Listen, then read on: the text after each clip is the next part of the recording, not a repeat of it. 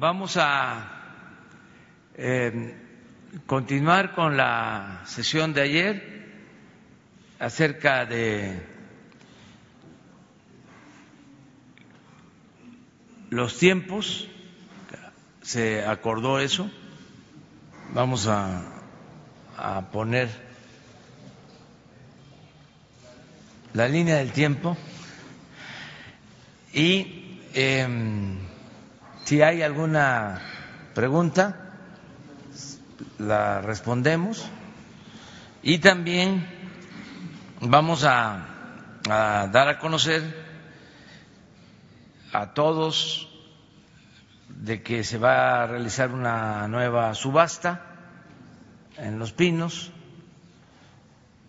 del Instituto para devolverle al pueblo lo robado, con el propósito de que lo que se recaude se va a destinar a bandas musicales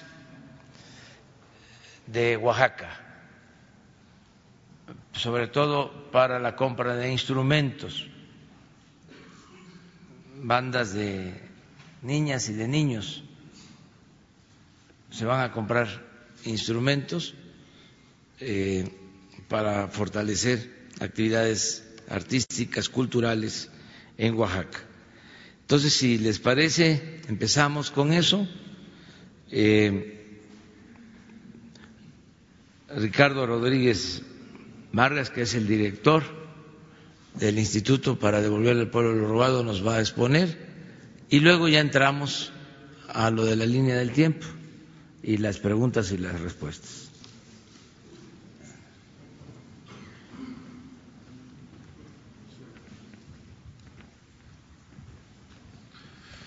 Eh, con su permiso, señor presidente, muy buenos días a todas y a todos. Eh, eh, como lo, comentaba el señor presidente, el día de hoy el Instituto para devolverle al pueblo lo, robado, vamos a presentar los detalles de nuestra próxima subasta. Es la quinta subasta con sentido social. Se va a realizar el próximo domingo, 10 de noviembre, al, de 12 a 14 horas en el Centro Cultural Los Pinos. Como ustedes saben, Los Pinos pues ya es un lugar enigmático para este tipo de subastas. Eh, vamos a hacer una subasta con bienes bastante diversos. Es una subasta especial. Eh, queremos conmemorar, como ustedes saben, en la Cámara de Diputados ya se aprobó el, cambio del nombre del SAE al Instituto para devolver al pueblo lo robado. Y en este sentido eh, es que vamos eh, próximamente a realizar más subastas. Eh, en el mes de diciembre también estamos programando otra por instrucciones del señor presidente y vamos a dar los detalles de la misma. Ah, también cabe destacar que estas subastas con sentido social es un instrumento que se ha venido consolidando desde hace seis meses, ya con resultados muy tangibles, muestra un arraigo entre la ciudadanía un arraigo que, donde se demuestra en la participación que ha tenido ya nuestras subastas. Eh, en esta ocasión, como el señor presidente lo ha comentado, los recursos se van a destinar a bandas eh, en Oaxaca, de niñas, de niños, y, y, vamos a cumplir puntualmente con la instrucción que nos ha dado el señor presidente. Eh, por favor, si fueran tan amables. Eh, vamos a presentar 45 lotes alrededor, el precio inicial de salida es alrededor de 32.5 millones de pesos. Eh, como ustedes ya saben, pues eh, pueden comprar, eh, es un procedimiento estándar donde ustedes se compran unas bases de participación de 100 pesos, donde las pueden adquirir, pues en tiendas de, en 7-Eleven, en Chedraui, en, en fin, o se mete en nuestro portal subastasae.gov.mx también cabe señalar que quien no pueda ir ese día lo puede hacer vía telefónica. Eh, quien tenga bien, pues también puede registrarse y participar con una línea telefónica, si no lo quieren hacer ahí presente. Eh, las, las, garantías, pues ahí están descritas, son 10 mil, 20 mil y 100 mil pesos una vez que ustedes compren sus bases de participación. Bueno, hablando a grosso modo de lo que se va a subastar ese día, eh, ustedes pueden ver, son 45 lotes, tenemos 24 vehículos. Por primera vez también estamos manejando embarcaciones, tenemos dos embarcaciones, vamos a presentar más adelante las imágenes, son lo que se denominan buques cargueros, que tenemos en el estado de Tabasco. Les vamos a presentar las imágenes más adelante tenemos 24 vehículos. Estos vehículos los dividimos en dos grupos. Una gama de vehículos, una gama alta de vehículos no tan recientes, pero atractivos. Por ejemplo, ¿qué tenemos ahí? Corvette, tenemos Mustang, tenemos eh, Jaguar, Mercedes no son tan recientes el modelo, pero son atractivos para coleccionistas. Y tenemos otro segundo bloque, que son vehículos eh, de lujo, de modelo más reciente, esos sí son vehículos más fifís y, eh, pues bueno, eh, en este caso presentamos 24. también por ahí tenemos un bochito que les vamos a mostrar. El bochito les cuesta dos mil pesos eh, como precio inicial, pero bueno, va a ir subiendo. Estos bochitos usualmente se venden pues bastante, bastante bien. también tenemos nueve bienes inmuebles de los cuales esos bienes inmuebles, siete están ubicados en la, en Sinaloa, en el estado de Sinaloa. Eh, son casas de promedio eh, de un millón doscientos mil pesos hasta una de once millones. Esta de once millones, pues estaría por ahí de eh, más o menos son como eh, 700 metros de terreno, 350 de construcción. Esta que acaban de presentar está en Los Cabos, son 800 metros de construcción y 800 metros de terreno. Eh, ya trae un buen descuento esta casa de Los Cabos, entonces pues tenemos precios muy atractivos. En general, en la subasta estamos manejando precios 20% por debajo del valor de mercado aunque en las joyas tenemos un 50% de descuento. Entonces, pues es una buena oportunidad para la ciudadanía, para los inversionistas de adquirir un bien y a un precio módico con condiciones bastante favorables y creo que es una subasta atractiva, como ya les dije, es una subasta diversa. Ahí pueden ver esta casa que está en Sinaloa. Repito, son siete casas que tenemos en Sinaloa para venta. Eh, posteriormente también tenemos eh, joyas, tenemos 10 relojes, igual son relojes de marcas bastante finas, relojes que se destacan por su atractivo, eh, pues celebridades les gusta mucho este, adquirir este tipo de joyas y nosotros los estamos poniendo a disposición del público con un descuento o con un precio por debajo del valor de mercado de aproximadamente 50%.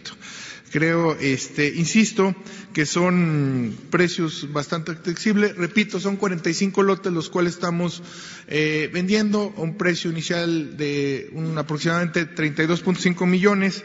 Eh, es una subasta, pues, eh, diferente de las que hemos hecho porque es, presenta bienes diversos, presenta bienes eh, de diversa índole, eh, como miren, ahí está parte de los relojes que les comento, con un descuento del 50%. Ya anteriormente vieron los buques, e insisto, son buques cargueros. ¿Para qué sirve este tipo de buques? Pues para transportar combustible, diversos bienes, diversas mercancías y ah, estos se pueden utilizar para lo que son buques estacionarios, para plataformas, para suministro de, mercancías. Entonces, en resumidas cuentas, eh, eh, vamos, el instituto sigue trabajando, estamos consolidando nuestro trabajo, la instrucción del señor presidente de devolver al pueblo lo robado de que estos recursos se vayan a causas justas, ya se han ido a municipios para diversos proyectos, se han ido a becas y en este caso la instrucción muy puntual del señor presidente es que se vayan a bandas eh, en el estado de Oaxaca para niñas, para niños y eh, tengamos esta causa justa.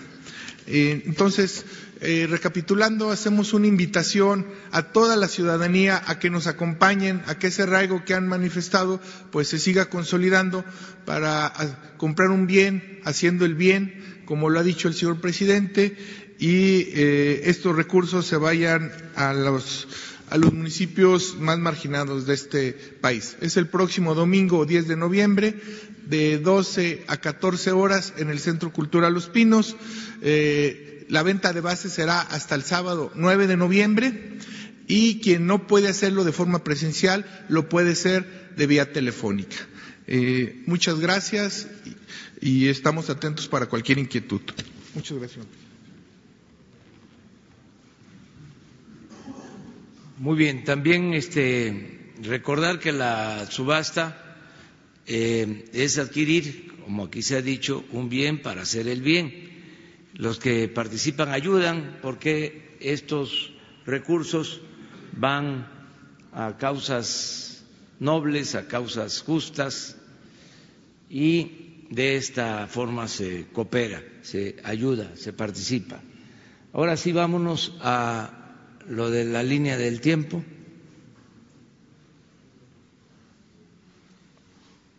Bueno, pues ya se expuso eh, sobre esto. Nada más es si hay eh, dudas, preguntas sobre el mismo tema. Nosotros eh, mantenemos invariable nuestra postura acerca de que actuamos bien, de que se evitó la pérdida de vidas humanas y de que este hecho marca un antes y un después en la política de seguridad. Ya no es la guerra, ya no es el uso de la fuerza, la confrontación, el aniquilar, el exterminio, el mátalos en caliente, ya es pensar en salvar vidas y en lograr la paz y la tranquilidad en el país con otros métodos desde luego, no es fácil eh, hacer esta transición. Esto es un proceso de transformación que se está llevando a cabo. Todavía lo viejo no acaba de morir y lo nuevo no acaba de nacer. es un proceso de transición. Yo espero que en cuando mucho un año más ya estén establecidas las bases de la nueva etapa de la vida pública de México. Nada más eso. Pido un año más para que esto cambie por completo. Ya hemos avanzado. Hoy cumplimos 11 meses y se ha avanzado muchísimo. Nada más en la creación del nuevo marco legal estamos hablando en los hechos de una nueva constitución con todas las reformas constitucionales que se han aprobado. El que sea delito grave la corrupción, que no lo, era, el que se haya creado este instituto para devolverle al pueblo lo robado, que con la ley de extinción de dominio se obtengan los bienes y se sepa de inmediato a dónde van, a quién se les entrega, el que esté prácticamente aprobada la reforma al artículo 28 de la Constitución para prohibir la condonación de impuestos, el que sea delito grave, el robo de combustible, que sea delito grave el fraude electoral,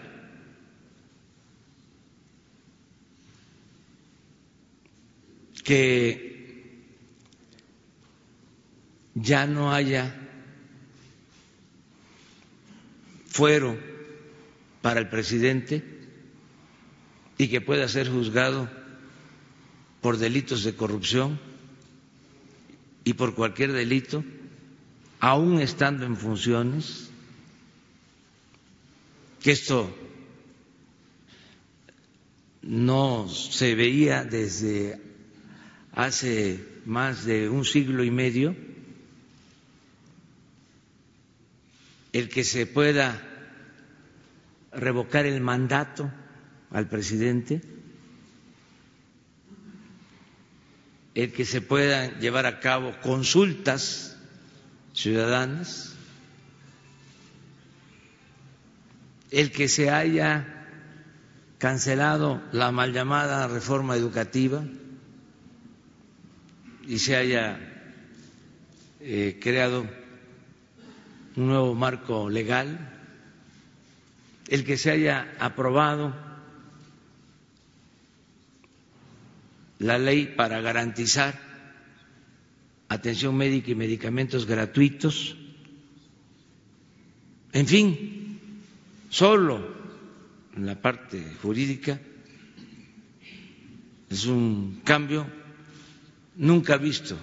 Se está legislando en favor del pueblo no como era antes, que se modificó la Constitución y las leyes para legalizar el saqueo con la llamada política económica neoliberal o política de pillaje. Entonces, hemos avanzado, pero falta todavía. En materia de seguridad, es cómo garantizar la paz, la tranquilidad, atendiendo las causas que originan la violencia, no apostando, como se ha hecho, a querer enfrentar la violencia con la violencia, que no dio resultado. Y este hecho de Culiacán sirvió para eso. Porque si hubiesen estado los anteriores, pues ya hasta lo han externado, ¿no? Se hubiesen atrincherado ahí y a sangre y fuego hubiesen mantenido vivo o muerto al presunto delincuente que era parte del objetivo de la acción del operativo, aunque hubiesen perdido la vida muchas personas, tanto de la delincuencia como del ejército y civiles, los que antes se les eh, incluía o se les agrupaba, se les consideraba daños colaterales.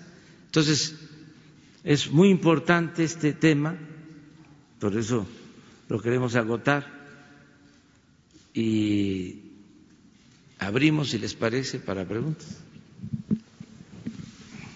Sí, así vamos. Gracias, eh, señor presidente, secretarios, eh, señores compañeros. Eh, señor, dos temas quiero tratar. Uno tiene que ver con este tema de Culiacán.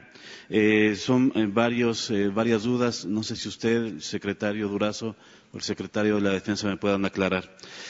primero, no nos ha quedado claro, al menos a a mí el asunto de cómo se filtró la información para que el cártel pudiera reaccionar como reaccionó.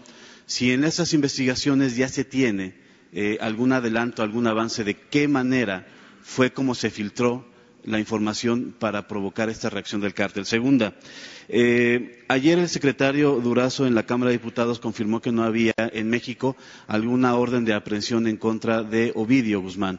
Eh, ¿Hay alguna eh, directriz de parte de su gobierno para evitar que haya este tipo de solicitudes de aprehensión, toda vez que su política es eh, no ir directamente contra las cabezas de los cárteles. Si hay algún informe de si hay eh, órdenes de aprehensión contra algunos de ellos que sí se tengan que ejecutar y que sí requieran eh, una acción del gobierno para poderlas llevar a cabo.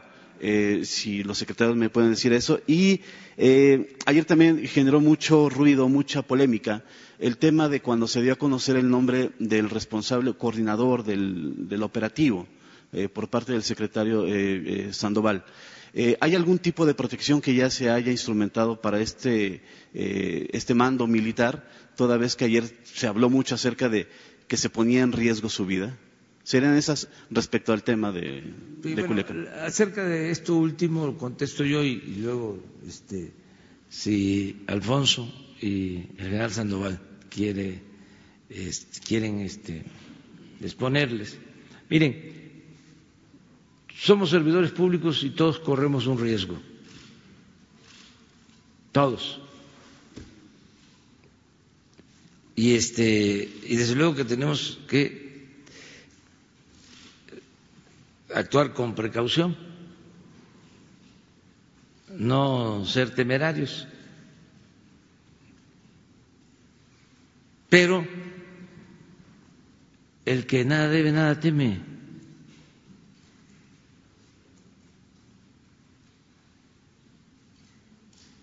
aún este, en esas circunstancias, porque también esto tiene que ver con la idea de la guerra, con lo que venía de antes.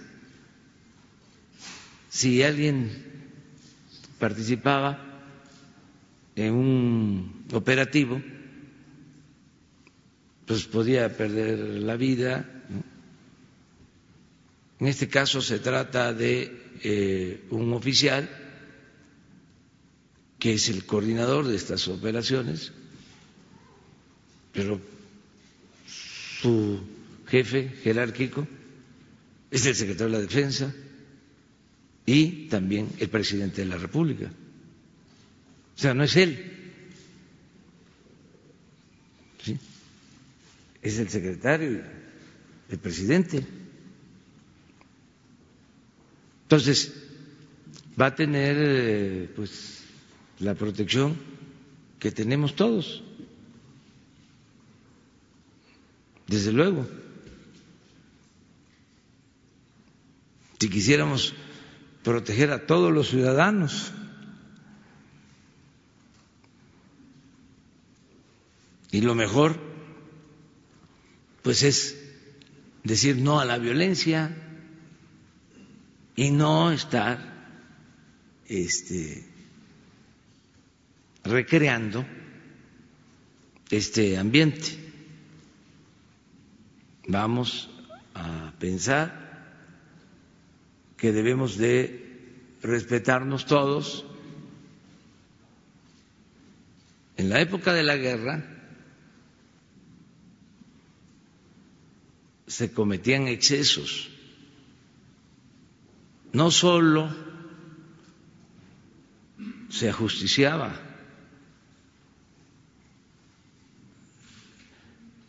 sino hasta se burlaban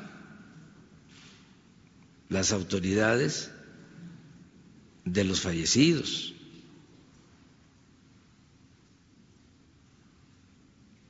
Ya se generaba odio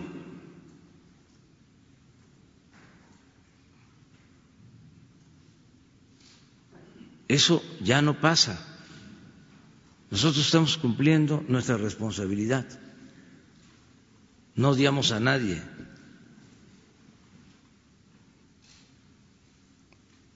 No quiero recordar escenas de las pasadas administraciones cuando detenían o en un enfrentamiento perdía la vida un presunto delincuente, les tomaban fotos,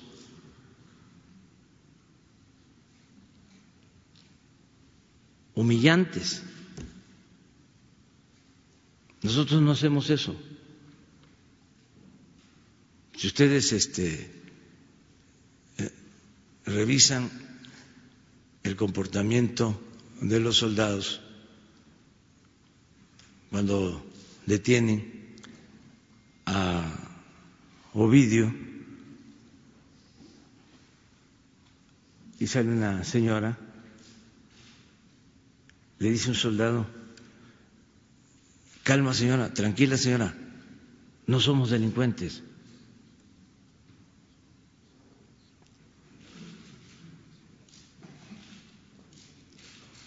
Nada más que eso a veces no se destaca, pero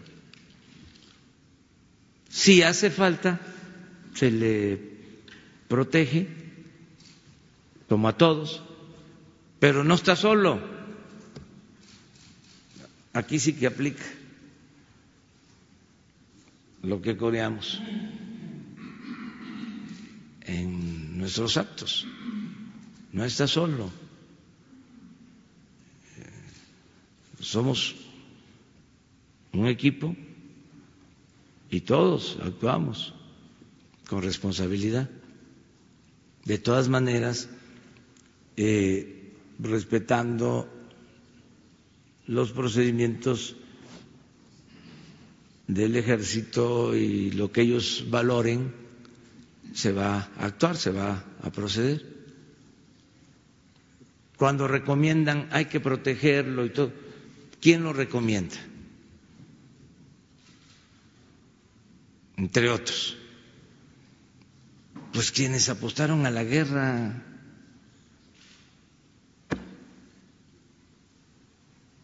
Y si se opta por eso, pues entonces no hay tranquilidad.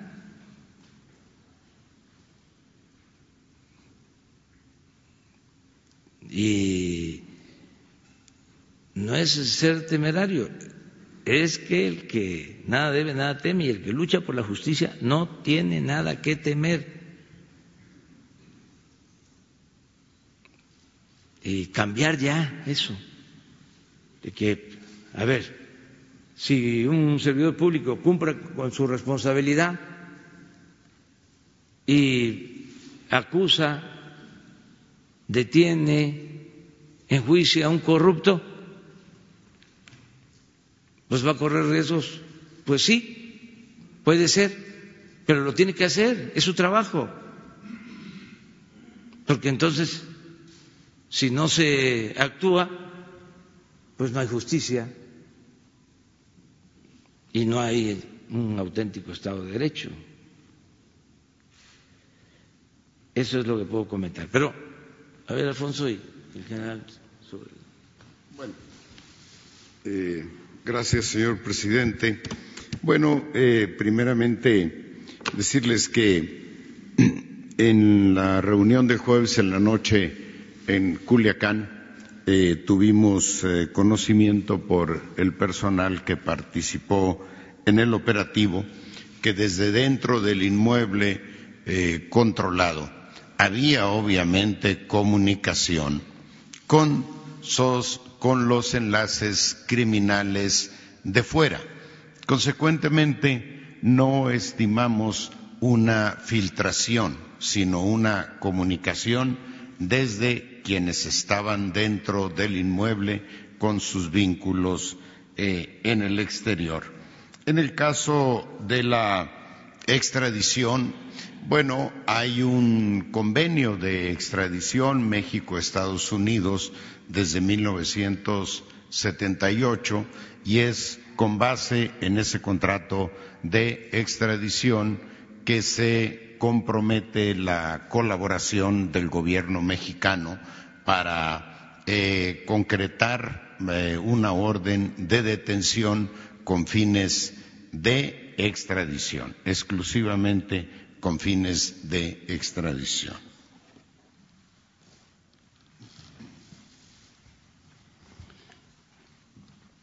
Agregando, eh, si ustedes eh, observan la línea de tiempo, ahí tenemos la hora en que llega eh, el escalón de la seguridad interior y de que inician las agresiones en la, parte de la seguridad externa son 20 minutos.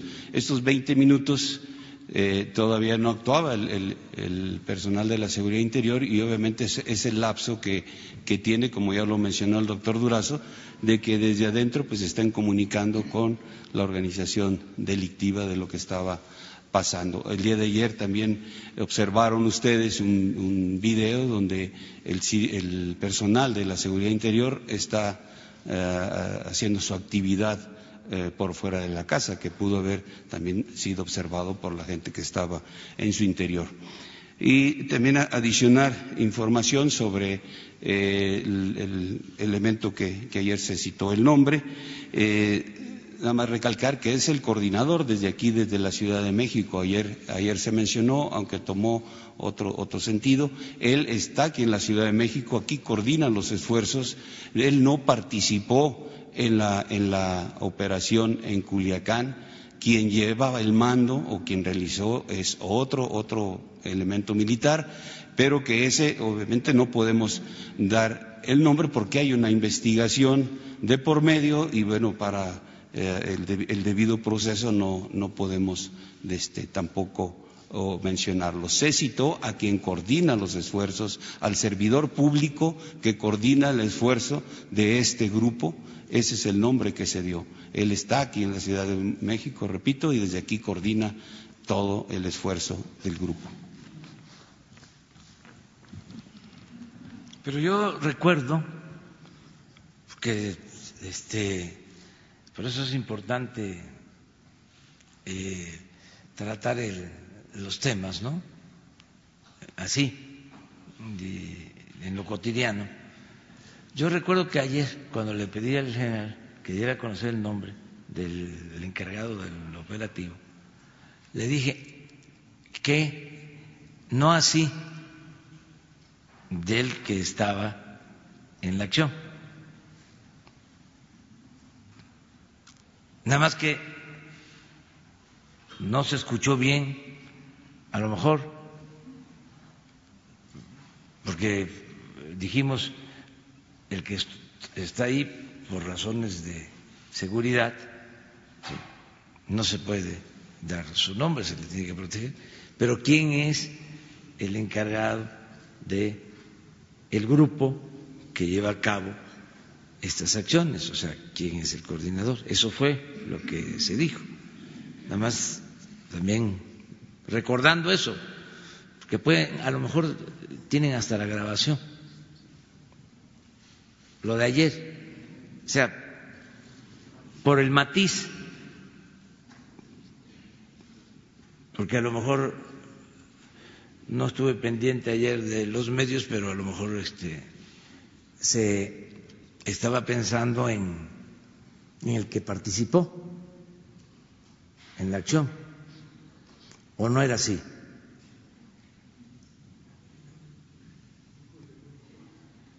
¿Eh? Sí, dije el coordinador nacional, pero, lo que, pero ¿cómo se manejó lo de la protección? ¿Al coordinador nacional o al que, estaban, al que estaba ahí? Como al que estuvo ahí. Sí.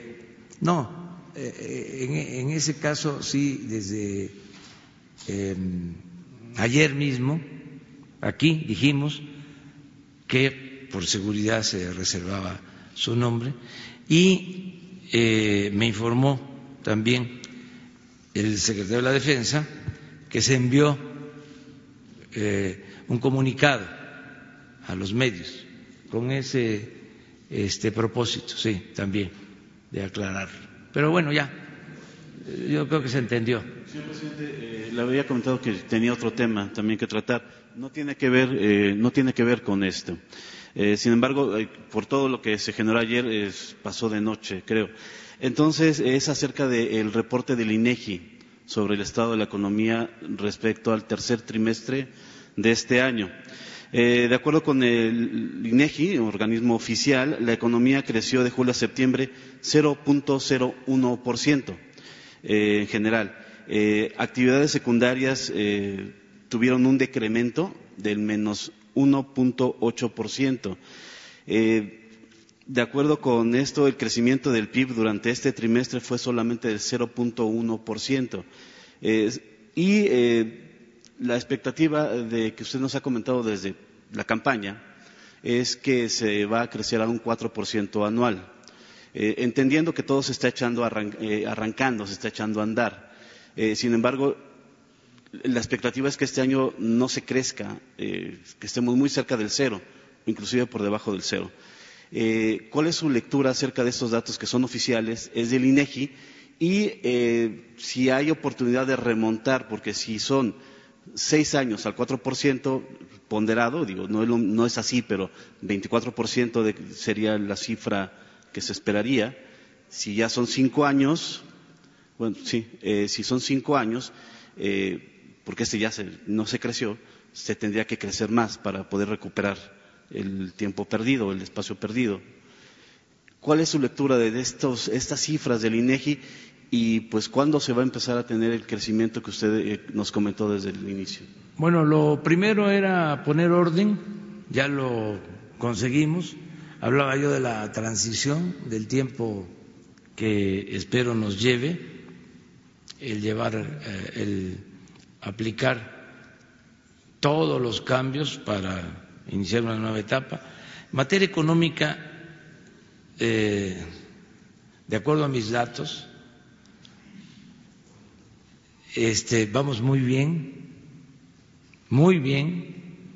Eh, habría que ver todos los indicadores, no solo el de crecimiento.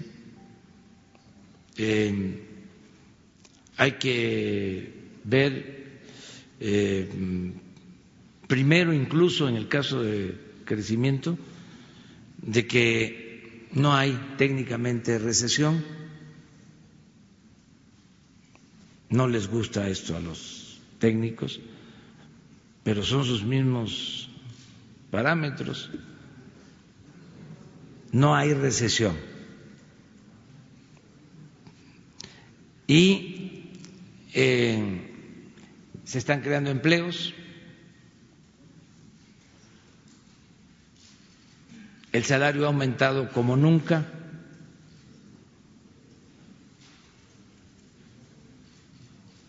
La economía popular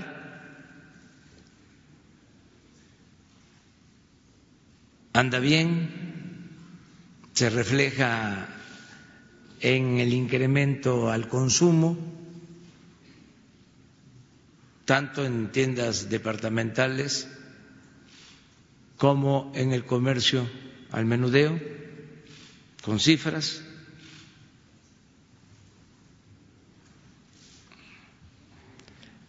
El peso se ha revaluado, no es para presumir,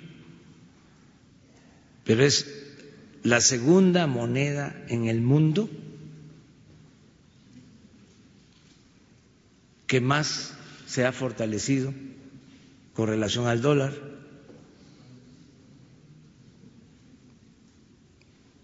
No han aumentado los precios de las gasolinas, del diésel, del gas, de la luz. Están llegando apoyos a los pobres como nunca.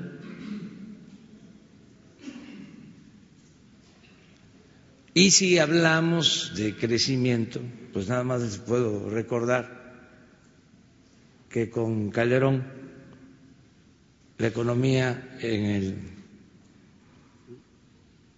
2009 creo cayó 5%.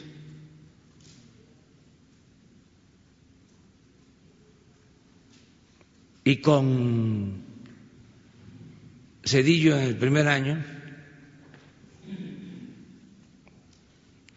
7%.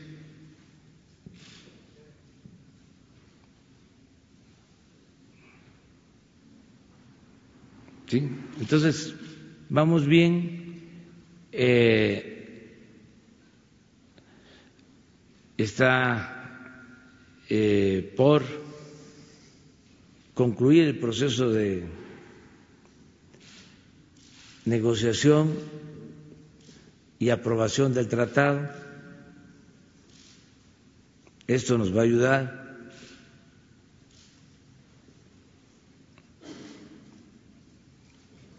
Nada más lo que no toman en cuenta nuestros adversarios. Con lo que hemos hecho en materia de el sector energético, de cómo nos dejaron Pemex, es para recordarles que el año pasado se, perdieron 200 mil barriles diarios de petróleo y que en 14 años, año con año, se cayó la producción. 14 años.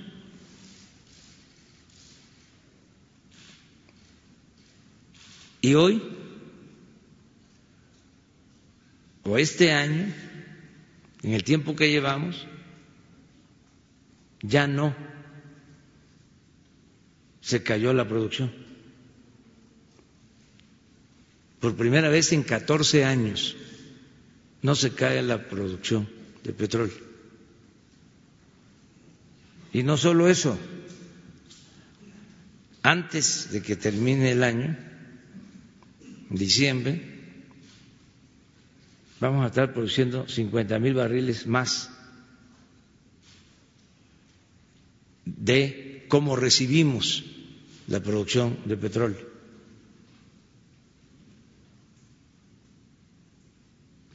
Les voy a dar otro dato. Por la deuda de Pemex, cuando tomamos el gobierno, se tenía que pagar intereses del 7% por los bonos. ¿Saben cuánto se paga ahora? 5%.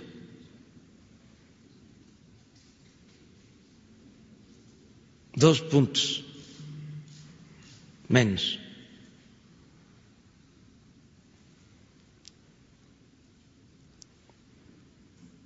Entonces, vamos bien en la parte económica, ha aumentado la recaudación en 2.6% en términos reales. Tenemos presupuesto, no es para presumir, pero hay finanzas públicas fuertes y sanas. Entonces estamos ordenando. ¿Por qué lo del crecimiento eh, escaso? Porque estamos poniendo orden. Ya no es gastar por gastar.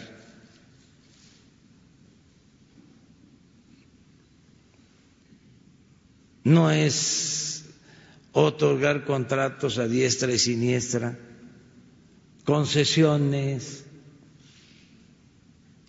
A ver, inviertan aunque destruyan el territorio, aunque contaminen.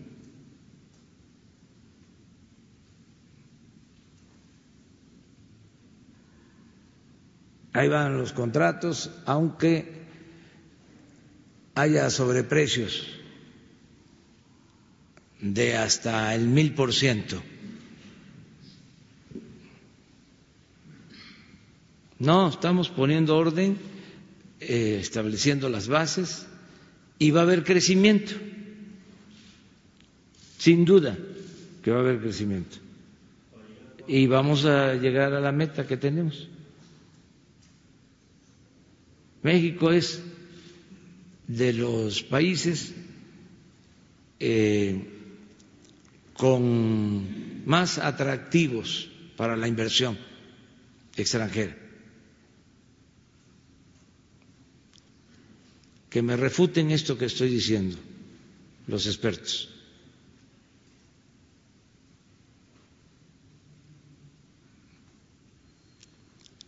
Y hay mucha confianza en México.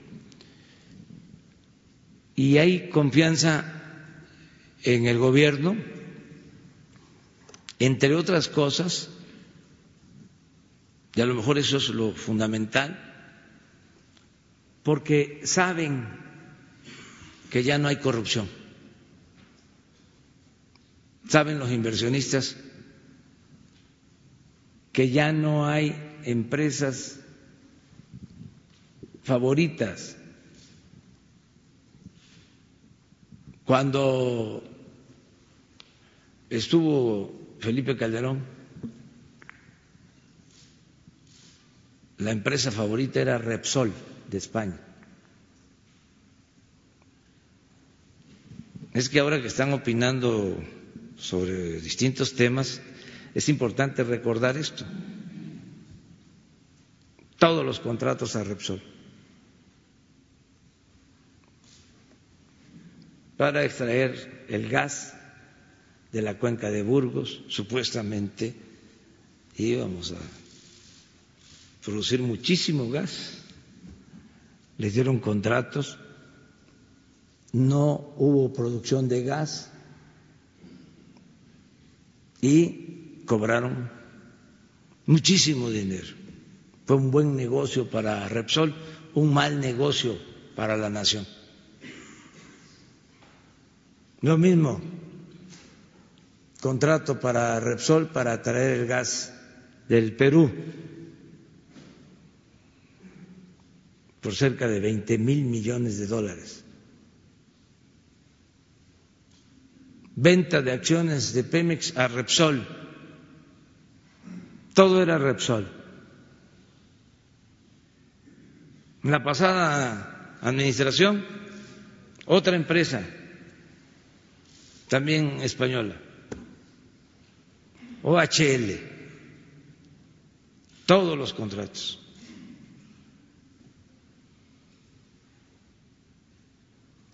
Eso ya no sucede. Ya no hay empresa favorita. Entonces sí hay cambios. Y esto lleva tiempo. Pues este, es un proceso de reacomodo, es ponernos de acuerdo de que se pueden hacer negocios lícitos, sin atracos, sin sobornos, sin moches. Entonces hay quienes están pues desconcertados.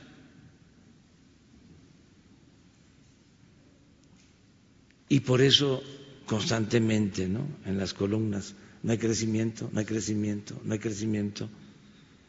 Pues sí, pero ojalá y sirva la explicación de em, em, para tomar en cuenta de que ya no es como antes, que nos puede llevar un tiempo, así como estamos, pero vamos sobre bases nuevas a desarrollar a México. Y también algo de fondo, que es importantísimo, no olvidar de que no es lo mismo crecimiento que desarrollo. En la época neoliberal lo que importaba era el crecimiento. En la época post-neoliberal, en nuestra época, en nuestro modelo, lo que nos importa es el desarrollo,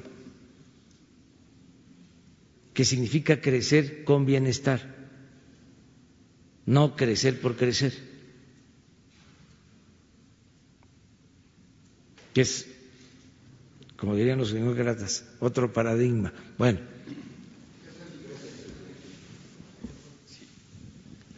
¿Qué? Pero ya se aclaró. Bueno, a ver, ponlo para no, te vamos a responder todo.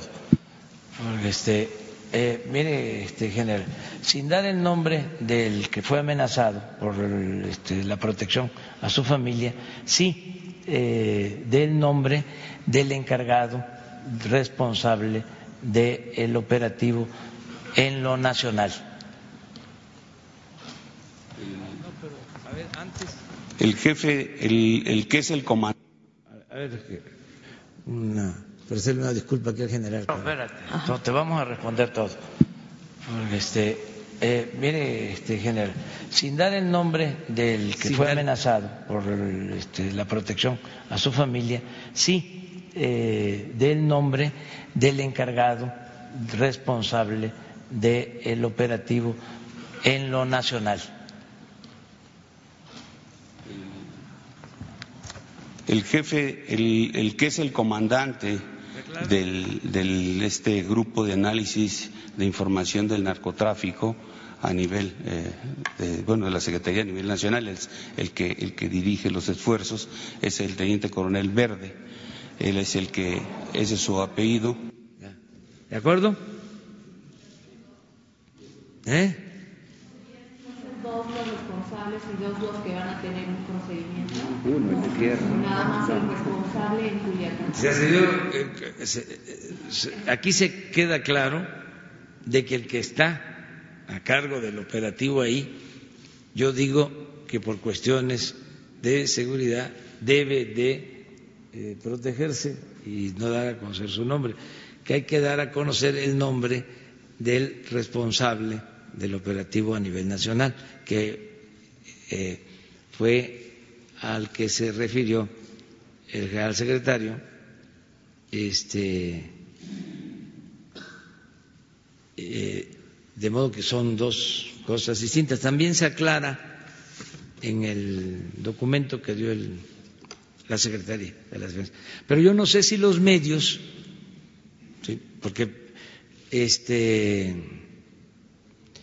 eh, entendieron ¿sí? de que había que proteger al director este, del operativo a nivel nacional o al que estaba ahí este, en el operativo en la casa. Ah, ah, sí. Muy bien. Presidente, buenos días. Rodolfo Montes de Central FM que conduce Pedro Ferriz de Con y Alberto García Sarubi. Buenos días, secretarios. Este, pues así como se dio a conocer el nombre de quien estaba acá, y ustedes han dicho ya en repetidas ocasiones que fue una decisión colegiada abortar la misión, pero si alguien lo verbalizó por primera vez, ¿quién fue de ustedes tres secretarios quien dijo abortemos? ¿Fue usted, secretario Durazo, mi, secretario, mi general, mi almirante? ¿Quién fue de ustedes tres? ¿Quién dijo abortemos? ¿Quién es el primero en decir esta frase? No, pero eso de por qué este, utiliza ese término y es lo está que, feísimo eso. Es, es, es lo que genera mucha confusión. es una, fue una decisión colegiada, pero ¿quién lo dijo? Bueno, es que hay comunicación de este, entre el gabinete, están recibiendo información y ahí están valorando. O sea, pudo ser eh, el almirante o el secretario de la defensa o eh, Alfonso, si los tres llegaron a esa conclusión. No es importante para, saber quién fue. No, no, no, no. Lo importante, a ver, si queremos eh, profundizar y no quedarnos por encimita. Aquí lo importante es que ellos deciden, ¿sí? Eh, el gabinete decide, este, hay que detener y se me notifica. Si yo este, hubiese estado pensando como pensaban otros, les hubiese dicho, este, pues no, ni modo, van a perder la vida algunos, pero el Estado tiene que imponerse, la ley es la ley. Entonces, sí. Muy bien. Entonces la respuesta fue, actúen ustedes como lo han decidido, yo lo respaldo, porque creo que eso es lo que conviene. Mi almirante Ojeda, este poco la línea de tiempo no es suficiente desde mi punto de vista que sea solamente en el momento climático ahí cuando eh, sucede todo esto. Eh, el 12 de septiembre, almirante Ojeda, se usó un helicóptero de la Marina para trasladar de la Ciudad de México a Culiacán a un par de fiscales de Estados Unidos y a personal de la DEA a Culiacán. Fue así, fue así, almirante, es, real. Eh, ¿Podría dar un poquito de, por favor, almirante? Así fue, definitivamente así fue, no tenemos por qué esconder la verdad, ustedes lo saben. Sí, se fue, se trasladó ¿Por qué? Porque fue una petición del gobierno ahí del Estado. Se acababa de, descubrir un laboratorio. Ahí en esos momentos en el Estado había personal de Estados Unidos. Se aprovechó que estaba el helicóptero ahí para llevar a esa gente. Eso fue todo. Sí. Y, y, bueno, del fentanilo, fue un laboratorio de fentanilo. Respecto a esto, es evidente que hay una nueva faceta, una nueva sociedad entre el cártel de Sinaloa y la mafia china. Presidente, en ese sentido, ya hay intercambio de información de inteligencia entre el gobierno el gabinete de seguridad con el gobierno de China precisamente para cerrar la pinza y contener eh, este, este, este esta nueva modalidad, esta droga que, que, está causando muerte en Estados Unidos, en Canadá, por tórax leñoso, se le llama así. Es, fulminante el uso cuando quien usa esta droga, el fentanilo. Ya hay intercambio de información entre los gobiernos de China y, de México? Esa percepción la tiene usted, nosotros no la tenemos. Nosotros no tenemos que hay un vínculo entre China y el cártel. Esa percepción la, usted la está diciendo, nosotros no la tenemos. Porque el fentanilo proviene de allá. Ah, bueno, este, sí, proviene de allá, pero no, eso no quiere decir que haya una este, interacción entre ellos. Al menos nosotros no tenemos esa información. Ovidio es, eh, el secretario Durazo, Ovidio viene siendo el rey del fentanilo ahorita porque lo decían muy claro en la exposición hace dos días, el fentanilo ahorita es la droga que hoy por hoy está gobernando el mercado negro.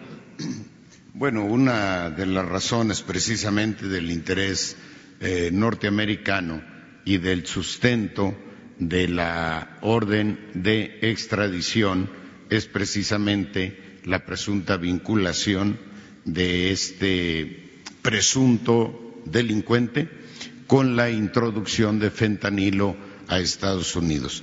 Recuerden que la obtención de una orden de extradición no es una decisión administrativa del gobierno, es producto de una orden judicial. Consecuentemente tiene una valoración eh, profunda. Y en el caso en general hay una eh, hay que destacar el carácter transnacional del crimen eh, organizado que se dedica al tráfico de fentanilo. Y el fentanilo tiene obviamente muchas ramificaciones. Hay una colaboración eh, invariable de nuestro país con otras instancias, con otros países, con otras agencias particularmente en el intercambio de información, de tal manera que podamos eficientar el combate al fentanilo. Es un proceso relativamente nuevo y queremos detenerlo. Estamos a tiempo de hacerlo. Secretario, ya nada más por último, este Ovidio, ¿saben si sigue en Sinaloa? ¿Lo tienen localizado? ¿No saben de su paradero? Continúa el trabajo de inteligencia sobre este presunto delincuente.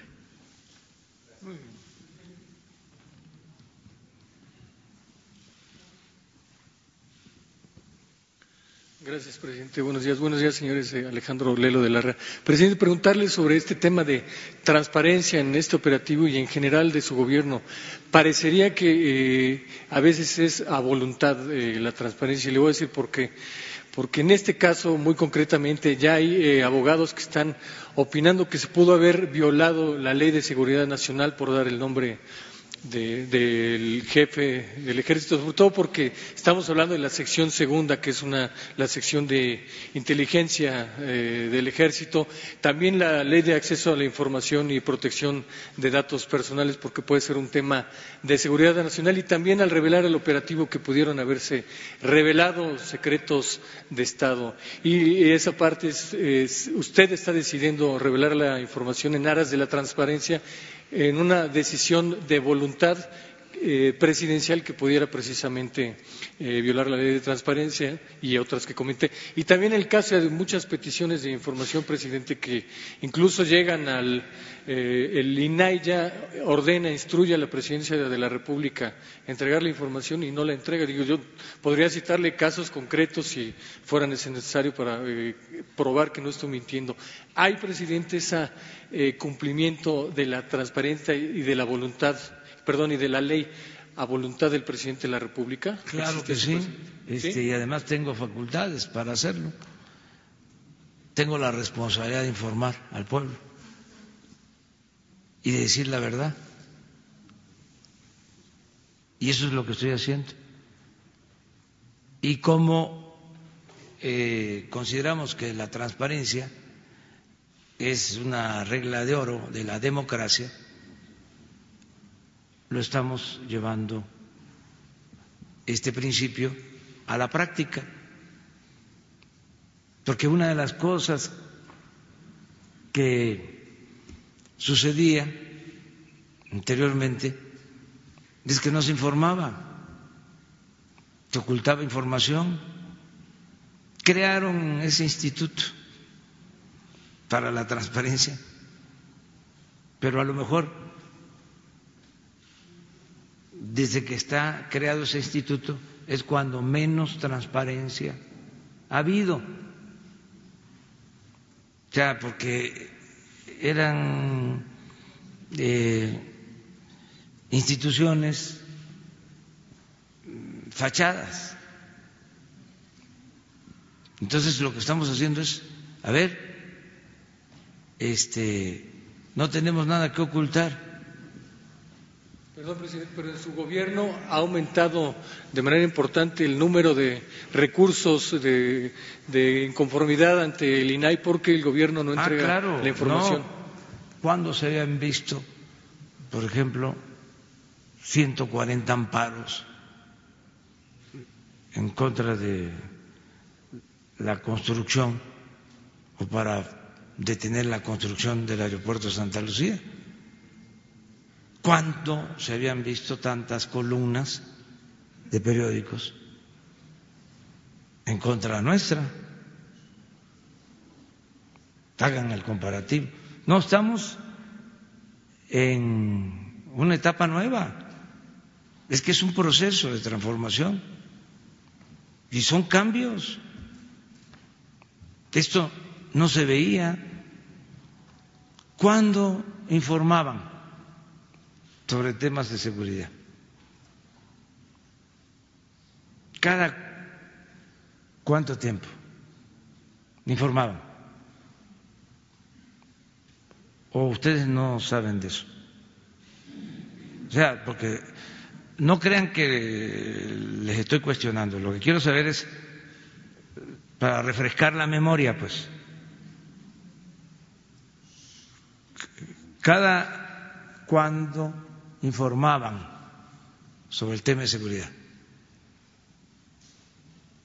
En el gobierno de el licenciado Peña, del licenciado Calderón.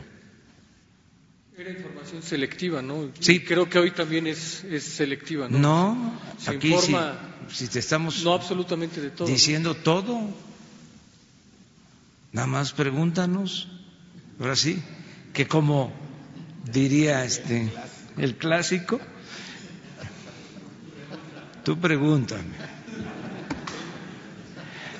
Le voy a preguntar otra cosa, presidente. El 25 de septiembre hay un resolutivo del Tribunal Electoral del Poder Judicial de la Federación que parece que le quita lo inmaculado a su, su gobierno en términos de respeto a los procesos electorales. Ese día el tribunal resuelve de manera definitiva e inacatable que usted sancione a su vocero presidencial porque violó la veda de la elección del pasado 2 de junio. Ya acató esa, ya cumplió esa eh, resolución, esa orden eh, judicial, presidente, o Ya. estamos un poco como, como con Porfirio, Estamos- que se acata pero no se cumple. Ya se Estamos cumplió, por, por hacerlo, ¿no? Este, ¿Cuál va a ser la sanción que le va a imponer, presidente, como lo pues ordena el nos tribunal? vamos a, a poner de acuerdo, eh, pero sí vamos a acatar ese resolutivo. Eh, ¿Cuándo? yo ¿Cuándo sería? Porque tiene dos siento, meses. sí, este, lo más pronto posible. Mañana. ¿Y lo va a hacer público? Sí, aquí, aquí. Mañana nos ponemos de acuerdo. Ok. Ah, el lunes, el lunes, lunes, lunes. Este, ah, va a ser fin de semana, va a ser este. Hoy ya es día de muertos, de los niños muertos. Mañana, este, de los adultos, de los finados. Entonces, pero el lunes, lunes, eh, vamos nosotros a cumplir en todo. O sea, eh, ¿por qué la transparencia? Porque imagínense lo que calienta cuando alguien eh, le dicen de que está mintiendo. ¿Saben qué es lo que estimo más importante en mi vida? La honestidad. Les voy a poner un ejemplo. Eh, entre otros ataques recibidos durante el tiempo que estoy en este noble oficio, hubieron dos fuertes. Uno, cuando eh, Ahumada, Diego Fernández de Ceballos, Salinas, se pusieron de acuerdo y grabaron a Bejarano y a Ponce, a Ima, sí. Y entonces recuerdo que eh, pensaban que ya de esa no me levantaba. Uno de ellos este, agarró una servilleta en un restaurante de lujo y la hizo así, una bolita. Y la tiró así, va a quedar. No me llamó por mi nombre, sino como me decían antes, y ahora ya no me dicen así. Y este, y se lanzan con todo, con todo. Fue durísimo que graban en Las Vegas al secretario de Finanzas del gobierno, luego lo del dinero entregado en las bolsas, y era para destruirme políticamente. Eso lo declararon después. Bueno, el mismo Ahumada, se conoce todo la participación este, de Salinas, que vio el, el video antes, Diego, todos. Y luego eh, pues fue cosa de ponerse de acuerdo con un medio de comunicación y vámonos. ¿no? Eso fue muy fuerte. Y luego vino, vino lo del desafuero, también fuertísimo, todo el aparato del Estado. Eh, armado para desaforarme, me desaforaron. Se pusieron de acuerdo los del PRI, los del PAN, personajes famosos de la política que todavía están por ahí, este, y tuvieron que dar marcha atrás. Bueno, de esos dos eh, golpes fuertes que recibí, el que más me dolió fue el primero. Aunque el segundo llevaba la intención de que yo no apareciera en la boleta. Era procesarme para que por antecedentes penales no pudiese yo participar como candidato era eh, eliminarme para ser candidato a la presidencia. Ese era el fondo de todo. El otro tenía otra connotación, este, demostrar de que era un simple eh, lema lo de la honestidad valiente. Bueno, ¿por qué me afectó más el primero, en mi interior, porque se ponía en duda mi honestidad. Imagínense cómo eh, decir cómo argumentar que yo no sabía de que Ahumada eh, había entregado el dinero. ¿A quién había eh, eh, sido, a quien había estado conmigo de secretario particular? Era dificilísimo. O ¿quién me iba a creer?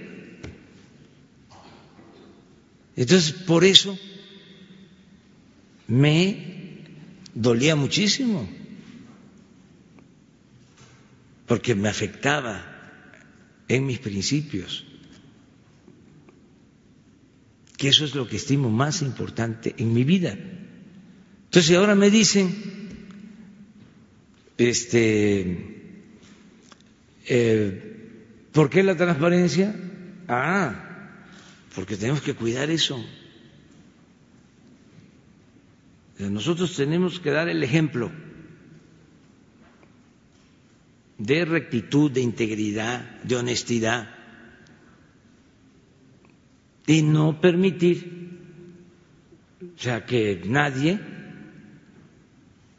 eh, quiera eh, distorsionar las cosas, a nadie, sea quien sea. Decía el Quijote, por la libertad y por la dignidad se puede arriesgar hasta la vida. Eso es. Entonces, por eso la transparencia. ¿Ustedes creen que no voy a, a polemizar, pero los que manejan los medios, porque hay gente estratega, especialistas en la calumnia, este, nos van a tener a nosotros arrinconados.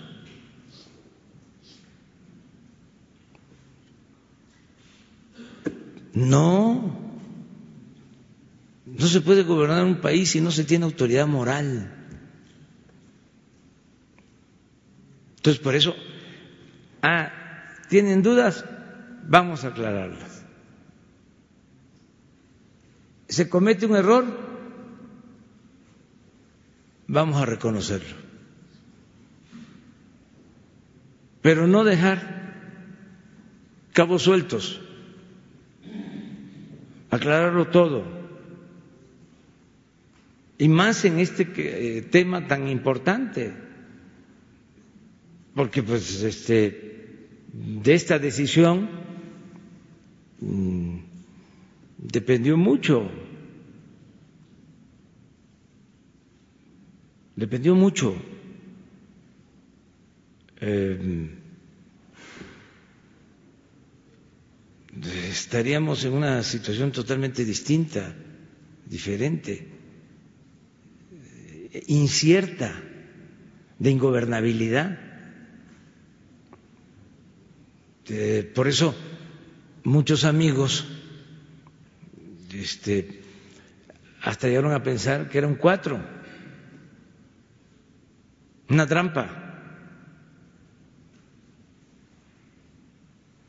Porque si hubiésemos caído en eso, imagínense nuestros adversarios, los que se dedicaron a decir que nos faltaron pantalones, lo que estarían diciendo ahora.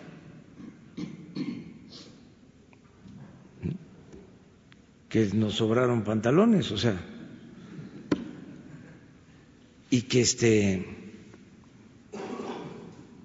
era la dictadura, porque así son, es como aquello de que si le ensartas, pierdes, y no, si no le ensartas, perdiste. Entonces tenemos que andar con cuidado eh, y nada más que se sepa que no nos vamos a dejar. O sea, de manera muy respetuosa, sin autoritarismos, pero nos importa la polémica porque es parte de la pedagogía política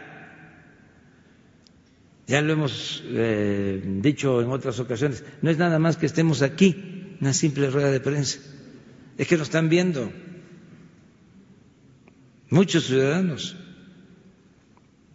Y ahora el protagonista principal de esta historia es el pueblo. El pueblo es el motor del cambio los ciudadanos. Entonces, por eso este, tenemos que aclarar todo eh, y hablar y hablar con toda franqueza, nada más con respeto. Pero también no tenemos por qué todos pensar de la misma forma. No, Siempre lo hemos dicho, eso corresponde a las dictaduras, el pensamiento único. Tiene que haber discrepancia. Esas las tenemos, bueno, hasta en nuestras casas, ¿no? Este, en el gobierno, al interior, hay puntos de vista distintos. Imagínense cómo era el gabinete de Juárez.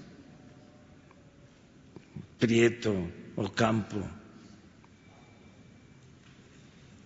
Lerdo, Iglesias, le renunciaban. Hay una, no anécdota, es un hecho histórico. Cuando se pelea este, Comonfort con Ocampo, porque Comonfort era moderado y Ocampo era radical, y escribe Ocampo diciendo es que Comonfort dice que va a resolver las cosas. con apretones de mano. Y yo siento que hay que resolverlas con apretones de pescuezo. Entonces, y le renunciaban todos y lo enfrentaban eh, al presidente, lo cuestionaban, y ese grupo así, independiente, con criterio propio, pues es el mejor gabinete que ha habido en la historia de México. Así de sencillo. Entonces, no tiene por qué ser todo uniforme, tiene que haber eh, pluralidad en todos lados. O sea, este, yo lo veo con mi hijo Jesús, tiene 12 años, y si no se argumenta bien con él, si la mamá o el papá ¿sí? quiere imponer algo, espérate, ¿sí? Y empieza a exponer y a razonar así ya los niños, o sea, este, y hacen ver mal a los adultos. O sea, ya no es así de que, como era antes, ¿no? Chamaco, te voy a... Haz caso, no, ya no es así, afortunadamente. Afortunadamente ya las cosas han cambiado. Entonces, que todo mundo pues este, se exprese, que se garantice el derecho a disentir. Y eso es lo que estamos buscando. Buenos días, señor presidente. Demián Duarte, de Pasión por los Negocios, Política y Rock and Roll Radio, Proyecto Puente de Sonora. Primero, eh, bueno, agradecerle la cuarta visita que nos hizo a nuestro estado y de, hecho sobre ese tema eh, quiero tratar. Este, estuvo usted en la región sur de Sonora en particular, este, tocó los municipios eh, particularmente en donde se implementó esta nueva estrategia de seguridad que, de acuerdo con el secretario Durazo, pues va, a servir de modelo precisamente para municipios donde hay conflictividad. hay una cuestión eh, de parte de los alcaldes, eh, con los que tengo entendido que usted eh, estuvo dialogando, señor presidente, que están pidiendo, bueno, que se incorpore este elemento que se planteó en el momento de, la reunión que tuvieron, donde tomaron el acuerdo de incorporar los mandos militarizados para que se apoyara con recursos técnicos para la evaluación este, y, el tema de, de, cómo están los elementos de las corporaciones. La pregunta en particular es cómo se va a avanzar en este tema y si este asunto sigue formando parte de la Estrategia Nacional de Seguridad. Este, la pregunta es para usted, señor presidente, pero si el secretario puede comentar también, pues se lo agradecería. Y le quiero plantear un segundo tema, si, si, es posible. Sí, estamos trabajando de manera coordinada con estados y con municipios. Nos están ayudando mucho estados, los municipios y nosotros también estamos, estamos apoyando a estados y a municipios en materia de seguridad es eh, nuestro deber. Y en el caso Sonora hay muy buena relación con la gobernadora Claudia Pavlovich y eh, en la visita eh, llegamos a, acuerdos en materia de seguridad. Y Alfonso está ayudándonos con eso y nos está ayudando también la Secretaría de Marina y la Secretaría de la Defensa. Estamos trabajando de manera coordinada ahí, en el sur de Sonora y en todo el Estado. estamos eh, trabajando en forma coordinada. Sí, eh, reforzando mm, este, a los gobiernos municipales con eh, sí, mandos para las policías municipales. Eso es lo que se está haciendo, básicamente. Eh, en particular se manifestó en su momento que había un déficit muy fuerte de personal de, las policías municipales, este, y es, la parte donde los alcaldes incluso me lo, han manifestado, tanto por ejemplo el de Cajeme como la de, la de Hermosillo, en términos de que hace falta dar el paso para completar las evaluaciones del, personal eh, policíaco presente para, pa- para poder incorporar más, desincorporar a los que no sirven, eh, armar a los que están eh, pa- participando. Este, es decir, en esa parte si hubiera un compromiso de parte de presidencia. Sí, hay este ya un plan, incluso de destinar un porcentaje de recursos para eh, reforzar a las policías municipales. Yo creo que tú podrías explicar sobre eso, el acuerdo que tenemos con los gobernadores en ese sentido. Y ahora también les quiero yo comentar algo que tiene que ver con la honestidad y con la transparencia. O lo explico y luego tú contestas. Saben que vamos a revisar eh, conjuntamente lo de eh, toda la información sobre eh, incidencia delictiva, porque se hizo una auditoría para ver si los números correspondían a la realidad. Y encontramos deficiencias y simulación. Y entonces vamos a tener un acuerdo con los gobernadores y vamos a invitar respetuosamente a las fiscalías para este, aclarar sobre este tema y que los datos que se manejen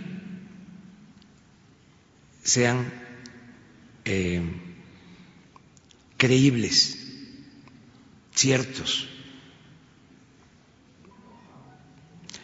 Mm, No se estaban este, reportando todos los delitos, en algunos casos. Sí, entonces lo que queremos es, vamos a presentar primero con los gobernadores, vamos a llegar al acuerdo, y luego con ustedes, para decirles a partir de ahora, este, se va a aplicar una nueva metodología y les vamos a dar a conocer el por qué, o sea, el resultado del el estudio, de la investigación, de la auditoría que se llevó a cabo. Porque basta de engaños y de simulación, de maquillaje, de cifras. Perdón, pero es que se decía que había maquillaje cuando no era así. Eh, un delito se denunciaba y luego se re, ah, se rectificaba. Sí. Entonces se modificaban las cifras, pero no era, no era necesariamente simulación, sino que era una, una revisión de los datos y ya se rectificaban. Les vamos a dar a conocer los resultados, como son. En general, las que se informan, las que nos llegan a nosotros, sí. Sí. Del secretariado. Sí. ¿Ocurrían todos los estados, perdón, presidente? No. No, no, no. Eso es lo que les vamos a presentar, todo el estudio, todo, todo el trabajo que se hizo para eso. Y es por lo mismo, o sea, transparencia, honestidad, ¿sí?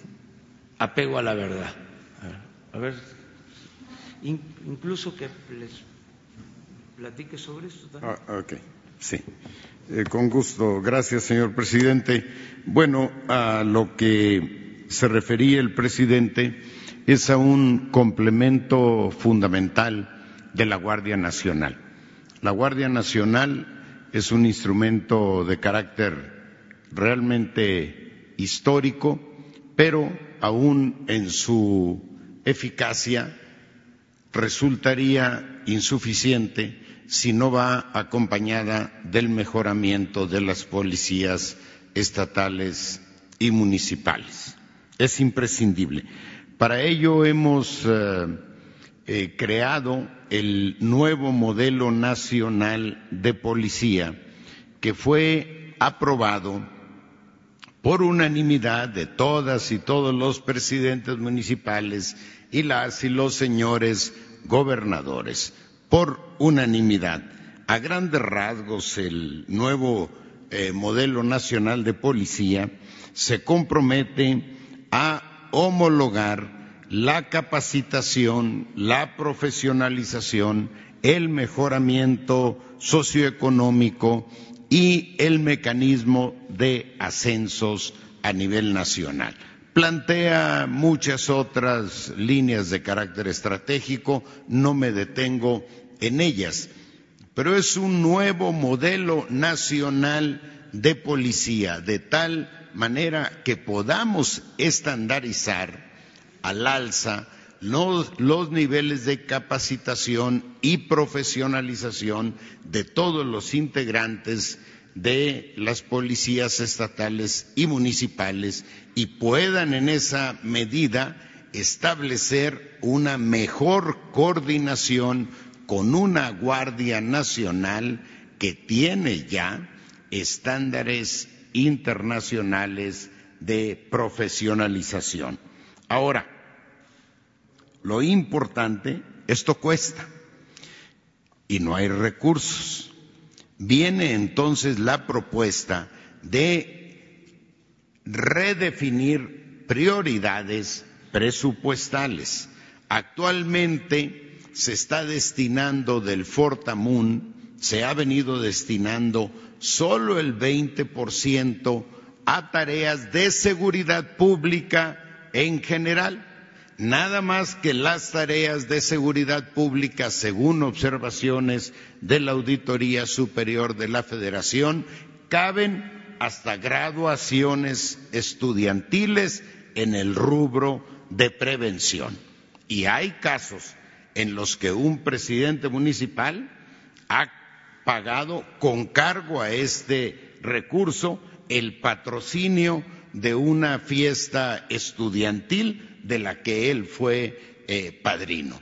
Ahora, además de incrementar del 20 al 50% los recursos del eh, Fortamun para seguridad pública, hacemos la precisión de que ya no es seguridad pública en general, sino mejoramiento policial en lo particular.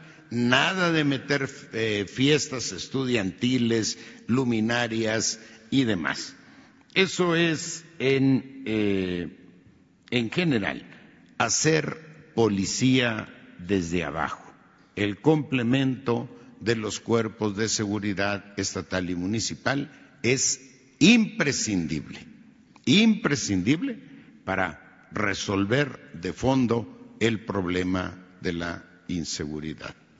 Gracias, presidente. Bueno, pues la otra. Le, había pedido espacio para plantearle un segundo tema.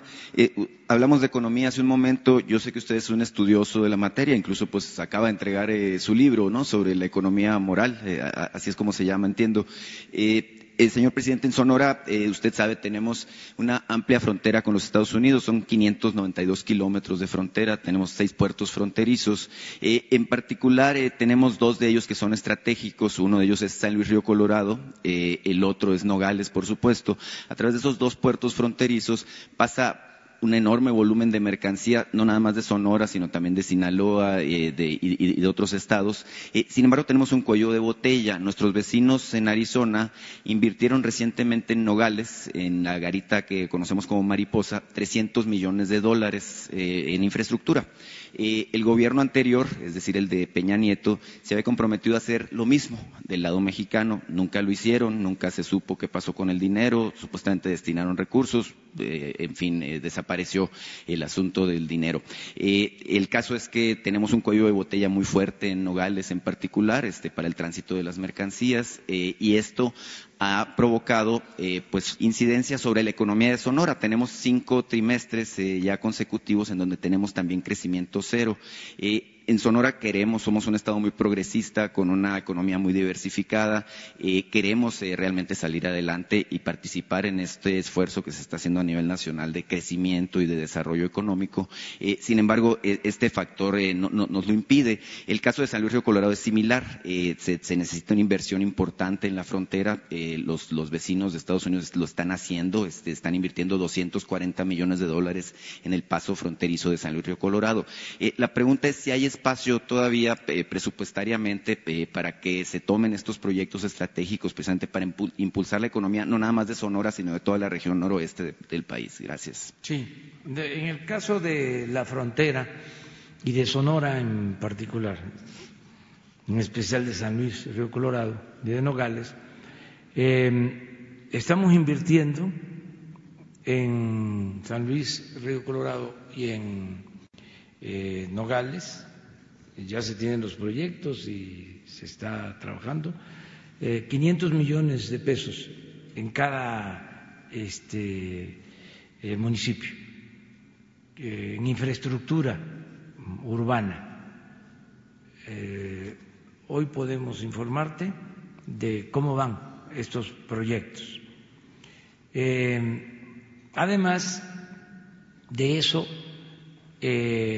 vamos a terminar la obra eh,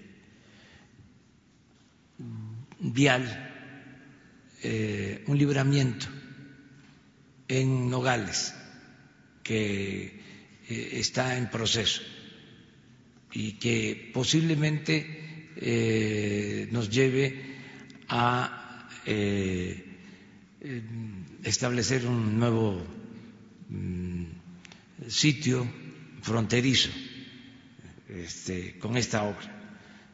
Estamos trabajando en eso. Fui ahora a Sonora y estuvimos revisando estos proyectos y vamos a seguirlo haciendo. Y recordarles que en toda la frontera eh, se redujo el IVA del 16 al 8 por ciento. Y esto eh, aplica para eh, Nogales y aplica para San Luis, Sonoita, este, Agua Prieta, toda la frontera. Y lo mismo con el impuesto sobre la renta, al 20%. Y eh, se mejoró el salario al doble en la zona fronteriza. Este, allá eh, son cerca de 180 pesos, el salario mínimo en la frontera, cuando aquí son mm, poco más de 100 pesos. Entonces, sí, este, estamos atendiendo la zona fronteriza y todo Sonora.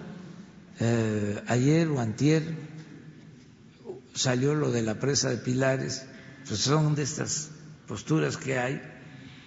Y en efecto tenemos ya eh, comprometidos 600 millones para terminar la presa, en caso de Sonora, eh, va a resolverse lo de los dos estadios, aprovecho para decirlo, ya este, se avanzó en el caso del estadio de Hermosillo y lo mismo para Ciudad Obregón, mm, para utilizar esos espacios que sigan eh, sirviendo de campos para el deporte, en particular para el béisbol, y que se puedan eh, utilizar los terrenos y urbanizar para eh, recuperar la inversión.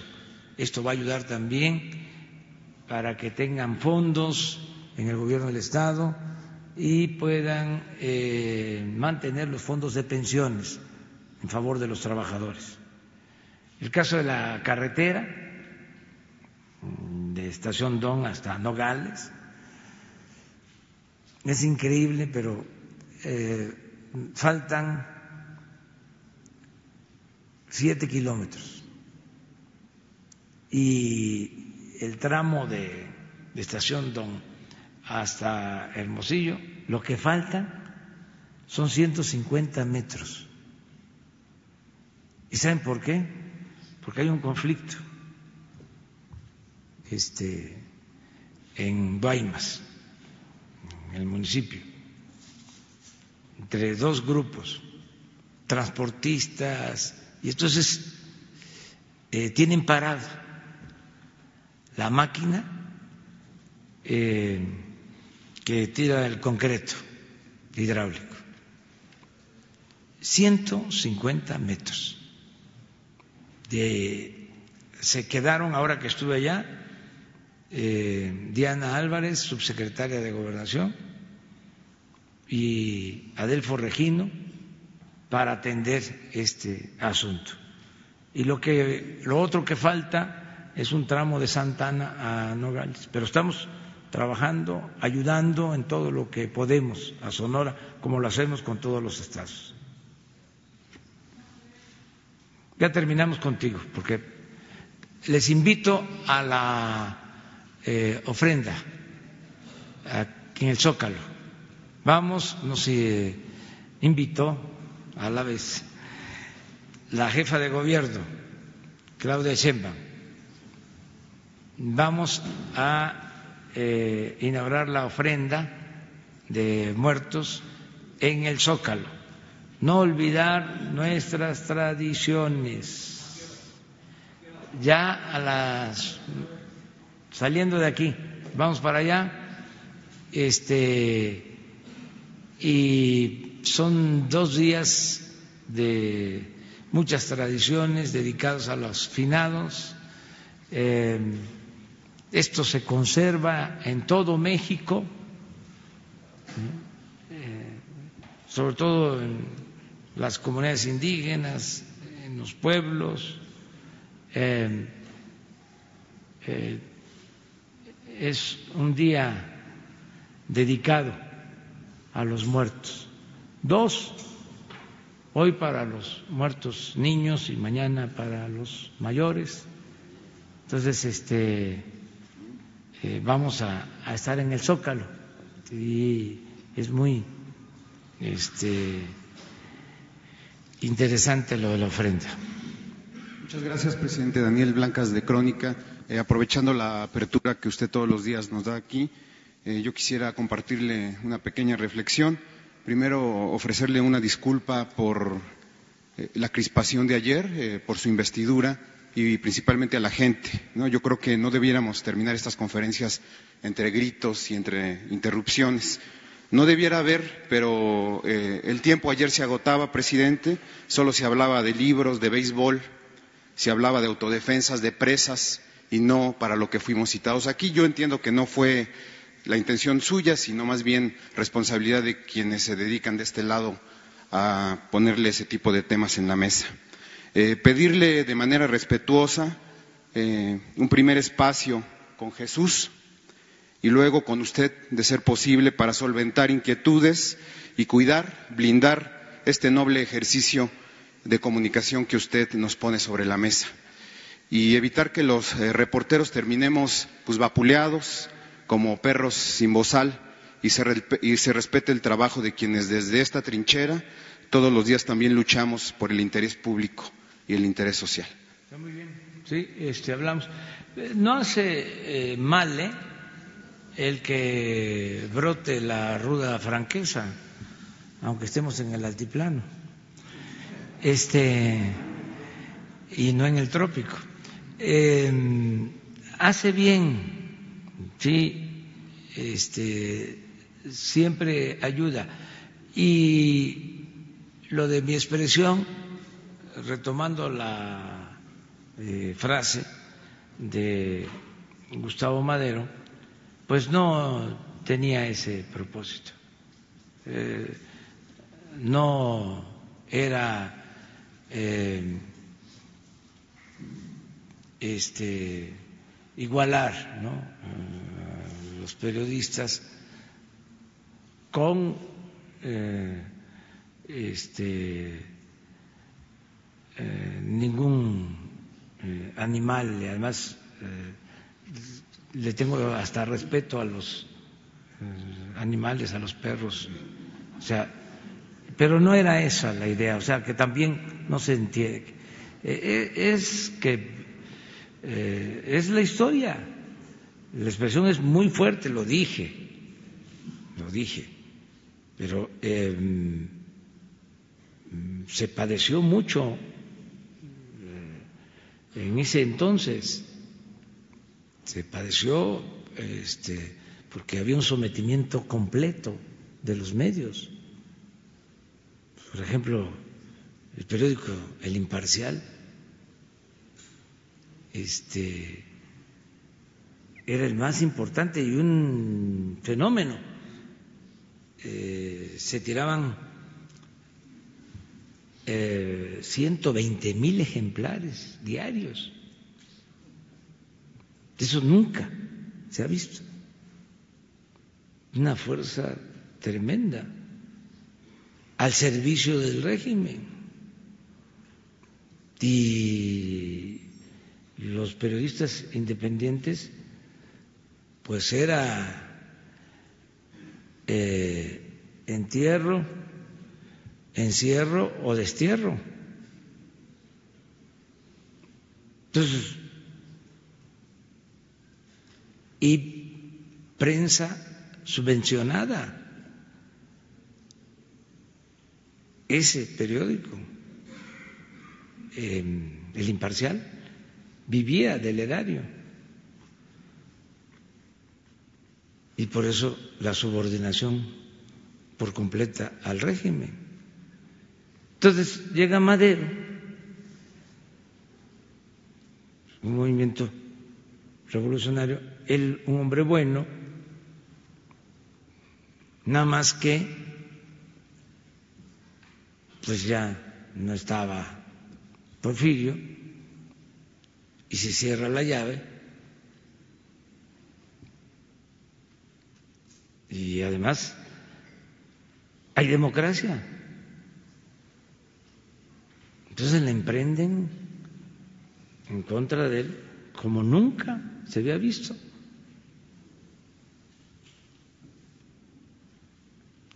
Y este y Gustavo eh, dice esa frase porque a él mismo había un periódico, una sección, un periódico que se llamaba El Ojo Parado. O sea, que sea referencia porque él tenía una prótesis, Gustavo. Y así. Bueno, yo les comentaba, el gran Orozco gran muralista revolucionario, hacía caricaturas, ponía a Madero pequeño y a Díaz gigante. Y el pigmeo queriendo enfrentar al gigante. Orozco Luego cambió, independientemente de sus ideas políticas, que fueron de avanzada después, que se este, convierte en revolucionario, es el gran pintor del muralismo. Entonces, sí es una época difícil, y por eso la frase, pero yo no les dije así a ustedes, yo contextualicé y hasta lo puedo este, volver a, repetir. Claro, si se dice así, nos llamó este mal, nos insultó, pues no, es decir, a ver, eh, todos tenemos una responsabilidad en esto. Todos tenemos una y nada de que este no tenemos partido, somos independientes. Puede ser que haya, ¿sí? Quienes actúen con más independencia, con objetividad, con profesionalismo, pero por lo general ¿sí? siempre se toma partido. La objetividad en el periodismo es muy difícil de aplicar. Entonces, este, además, son prácticas, volvemos a las inercias que vienen de tiempo atrás. Yo eh, nunca les voy a faltar el respeto, nunca. Y lo más importante, nunca va a haber censura. La única cosa que pido es que yo pueda ejercer mi derecho de réplica, nada más, porque no me voy a callar. Este, tengo yo que informarle también a los ciudadanos o dar mi opinión. Y que todos actuemos bien, no nos este, eh, extralimitemos, los mismos ciudadanos en las redes sociales, que todos podamos argumentar, más que eh, optar por los insultos. Pues, presidente, ojalá, se pueda dar este encuentro eh, del que hablamos. Eh, y yo solo voy a hacer una pregunta muy breve para efectos de que terminemos ya la, conferencia. Yo, he sostenido eh, que por el parámetro que usted nos ha puesto de la honestidad y de la mm, verdad, usted nos ha puesto este parámetro y pues nosotros juzgamos desde ese listón que usted nos puso. Por eso yo he sostenido que lo lo que pasó en Culiacán eh, es un golpe moral, quizá no a su gobierno, pero sí a la figura de seguridad pública, porque lo decía yo y lo explico para que se aclare, que es insostenible que se diga que, o que se sostenga la versión de, que fue un encuentro fortuito, cuando desde, desde abril empezaron los trámites administrativos de parte del gobierno de Estados Unidos para capturar y extraditar a Ovidio, cuando desde el 7 de septiembre se tenían los domicilios, perdón, desde el 7 de octubre se tenían identificados los domicilios donde frecuentaba y la propia Guardia de Seguridad fue eh, encomendada para esta investigación, la Guardia de Seguridad que está a cargo del señor secretario Durazo. Eh, hubo tres informes de la Guardia Nacional, el día 9, el día 10 y el día 11, eh, a la Fiscalía, donde ya se reportaban y se describían dónde estaban estos sujetos, cuáles eran los inmuebles y las rutas que frecuentaban. Por eso yo considero que es un golpe moral decir o sostener que fue un encuentro fortuito eh, como parte de un patrullaje de rutina. Quería decirlo para que se supieran cuáles son mis argumentos, pero mi pregunta va en el sentido, eh, lo voy a cambiar, en el sentido de Em, usted siempre ha dicho que no hay acción sin que la conozca el gobernante, el mando, el de arriba, no hay acción. ¿Por qué eh, se pone como chivo expiatorio a un pobre teniente cuando tienen que ser ustedes, secretarios, los que asuman la responsabilidad de lo que pasó en Culiacán? Esa es mi pregunta. ¿Por qué no la asumen y por qué ponen como chivo expiatorio a este teniente. Si me pueden contestar, por favor. No, pero no tiene caso, mira, eh, asumimos la responsabilidad todos, o sea, los miembros del gabinete y el presidente. Y este es un acto eh, que se lleva a cabo en el marco de un operativo que se practica mm, de tiempo atrás, ayer o antier se informó bien de cuántas acciones eh, había llevado a cabo este grupo, las detenciones que ha realizado. Es algo de rutina, pues. Entonces, por eso eh, no había más información. Eh, por eso no se vio en el gabinete de seguridad este mm, como era imagínense fuimos esa mañana a iniciar los trabajos de Santa Lucía. O sea ni modo sí que si se hubiese conocido lo del operativo y incluso se hubiese advertido el riesgo, si hubiese llegado a eso, pues eh, no se hace ese día. Si por eso es que hay quienes piensan que fue un cuatro, no.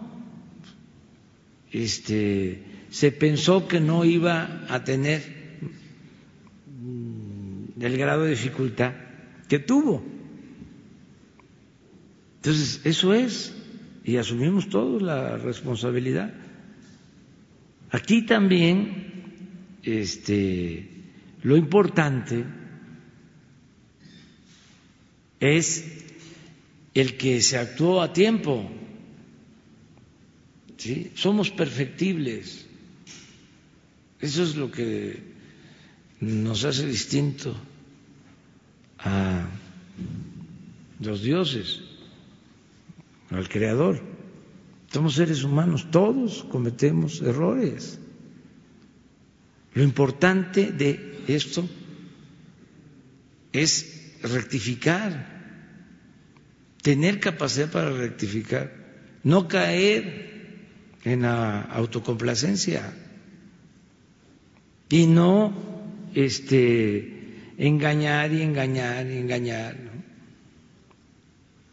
no se tuvo la información suficiente, este, se pensó de que era eh, una eh, acción fortuita, algo que se había dado casualmente, luego se supo que no y se dijo lo que había pasado.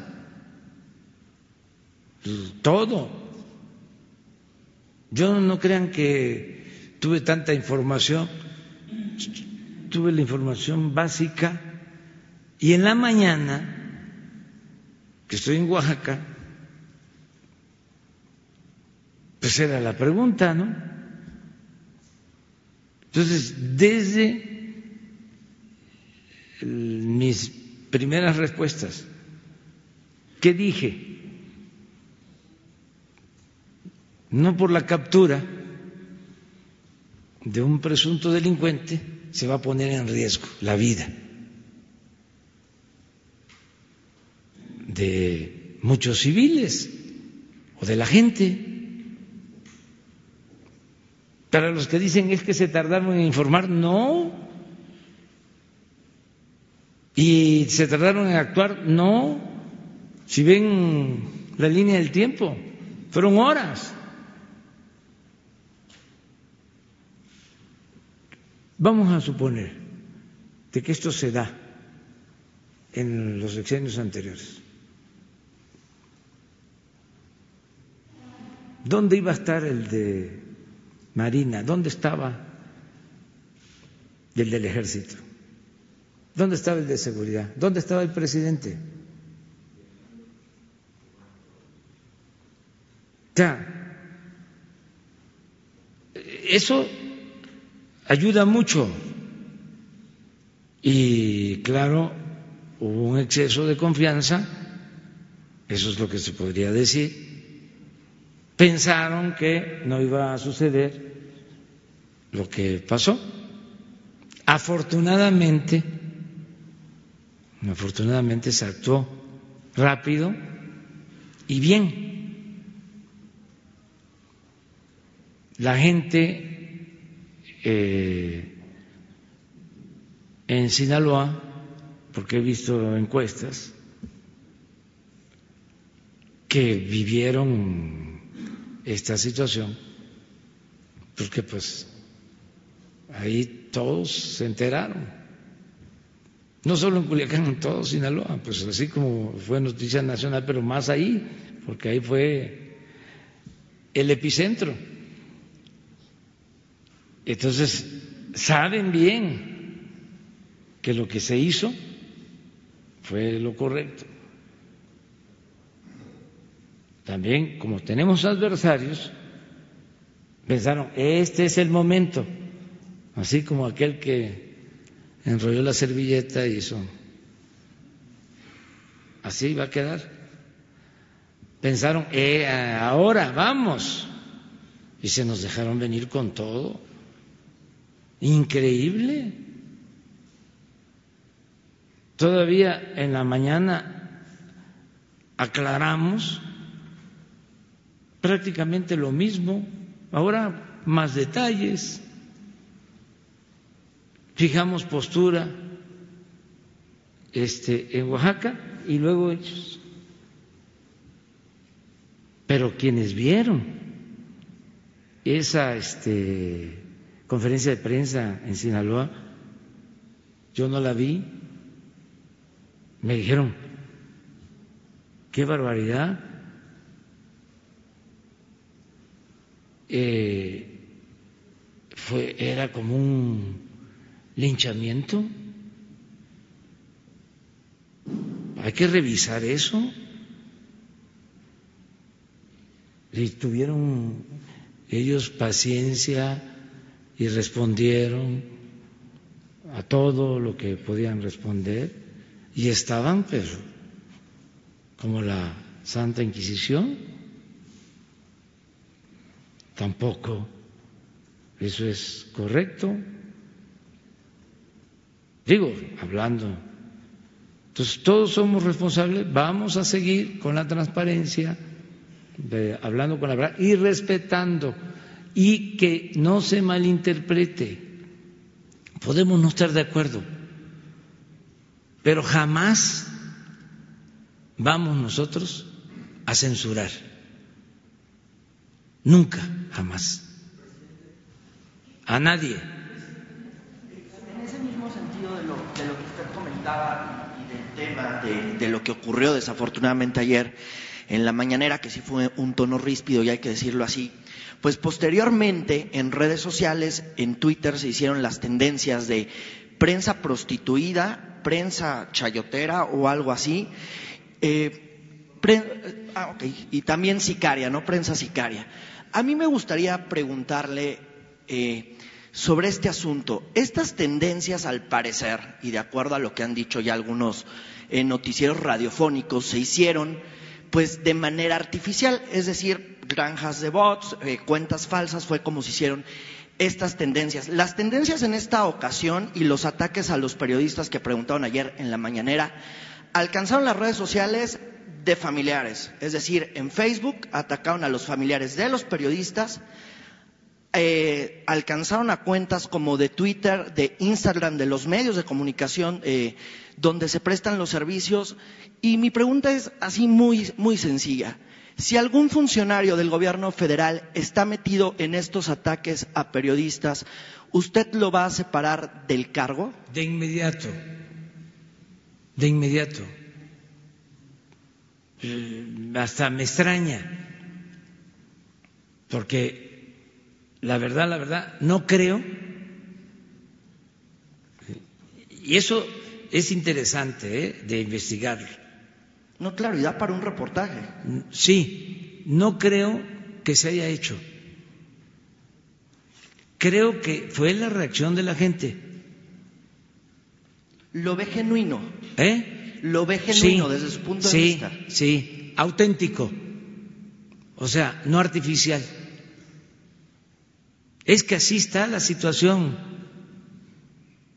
A veces no nos eh, percatamos nosotros, pero hay una sociedad, hay una ciudadanía muy politizada como nunca en la historia de México. Por eso hablo y mm, no son palabras. Ya no hay ciudadanos imaginarios. Ya la gente está más que despierta. Y se tiene ese instrumento que antes no existía, que son las redes sociales. Entonces, cualquier cosa, cualquier cosa que la gente considera este, no adecuada a su criterio, lo expone con libertad. Presidente, pero pero exponer, señor, pero una postura está bien, pero ya hay amenazas de muerte contra algunas. No, eso está mal, eso está mal. Pero aquí voy a que, este, de acuerdo a mi experiencia y al conocimiento que tengo sobre estos asuntos, no creo que sean bots, al no ser que sean de nuestros enemigos o adversarios. ¿Sí? Que para exacerbar este, las diferencias de nosotros con los medios, ahora sí que, como se dice coloquialmente, para amarrar navajas, hayan desatado esa campaña. Tampoco creo. Lo veo más espontáneo. Ahora, que si el contenido es el correcto, eso no. A todos este, nos debe de eh, eh, conducir el respeto. Pero es importante hacer la investigación, porque eh, es medir bien lo que está sucediendo. Y esto no solo es para nosotros, o sea, es para todos. Es que ya cambió esto. Antes se llegaba a decir la política es asunto de los políticos. Y todo giraba en torno a los medios convencionales. De repente aparecen las redes sociales. ¿Cuántos comunicadores hay? ¿Cómo se multiplican los medios? Todos tienen su este, medio de comunicación. Cada ciudadano es un medio de comunicación. Si tiene este, algo que poner. Entonces, lo que está mal, o sea, bueno, primero, que no debe de haber bots, que no debe de haber robots. Eso es una vil manipulación.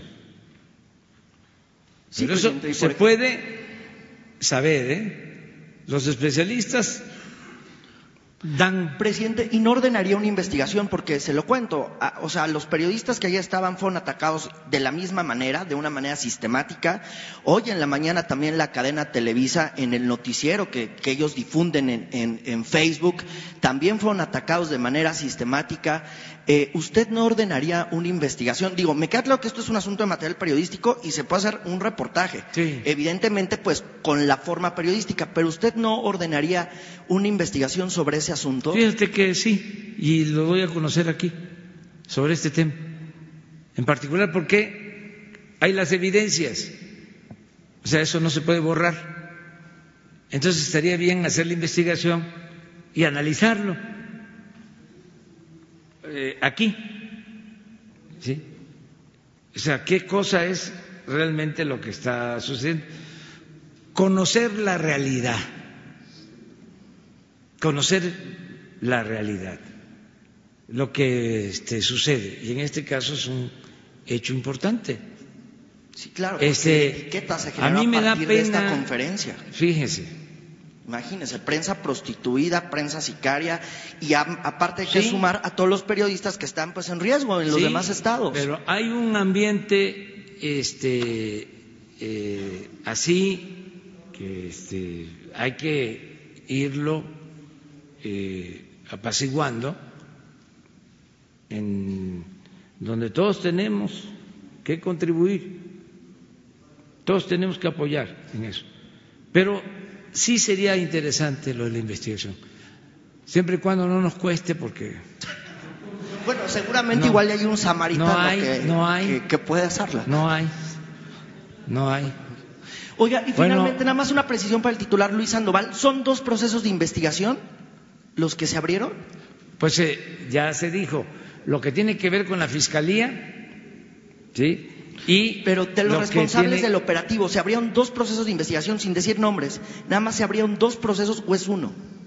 es uno que tiene que ver con lo que hace el ejército, que me gustó O sea, es también. contra el de la Fuerza Antinarcótico y el que estaba en el lugar de los hechos, nada más sin decir el nombre. Fue la persona que se mencionó, el coordinador nacional, él no estuvo ahí. Eso lo está haciendo eh, la instancia del ejército. Ayer acuérdense que el general mencionó que aún este, siendo el general secretario, eh, de acuerdo a la normatividad que existe en el ejército, hay instancias y autónomas. Sí, entonces eh, es la instancia que está eh, trabajando en esto. Y desde luego la Fiscalía. Toda esta información, ya los, se los habíamos comentado, se eh, entrega a la Fiscalía. Formalmente hoy el consejero jurídico que está aquí, Julio Scherer, ya tiene el expediente que va a entregar formalmente a la Fiscalía. Bueno, nos vemos entonces mañana. Vamos allá al Zócalo.